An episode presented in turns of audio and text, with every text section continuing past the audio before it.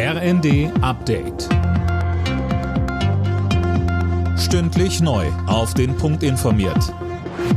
Ich bin Finn Riebesell. Die Debatte um ein Böllerverbot kocht einmal mehr hoch. Das Bündnis, das sich für ein Verbot einsetzt, wird größer. Neben der deutschen Umwelthilfe spricht sich nun auch die Gewerkschaft der Polizei dafür aus.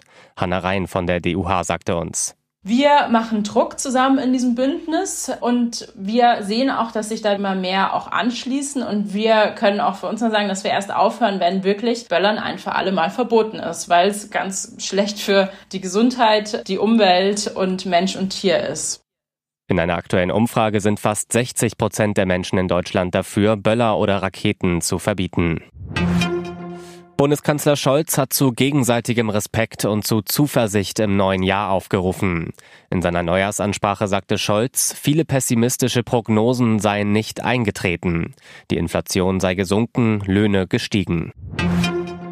Die Lage in den Hochwassergebieten in Nord- und Ostdeutschland bleibt angespannt. Das technische Hilfswerk stellt sich bereits darauf ein, dass der Einsatz länger dauert, Sönke Röhling. Ja, THW-Präsidentin Lackner sagte, Einsatz werde mit Sicherheit über den Jahreswechsel hinaus fortgeführt.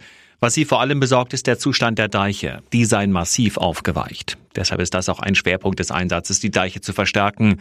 Dazu fliegen Hubschrauber von Bundespolizei und Marine mit Sand befüllte Big Packs an die betroffenen Stellen. Für die nächsten Tage sind weitere Regenfälle angekündigt. Die könnten die Pegel in den Hochwasserregionen erneut ansteigen lassen.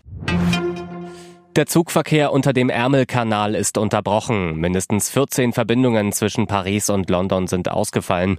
Grund ist ein durch die Themse in London überfluteter Eisenbahntunnel. Erst kurz vor Weihnachten hatte ein Streik der Mitarbeiter im Eurotunnel für Zugausfälle gesorgt. Alle Nachrichten auf rnd.de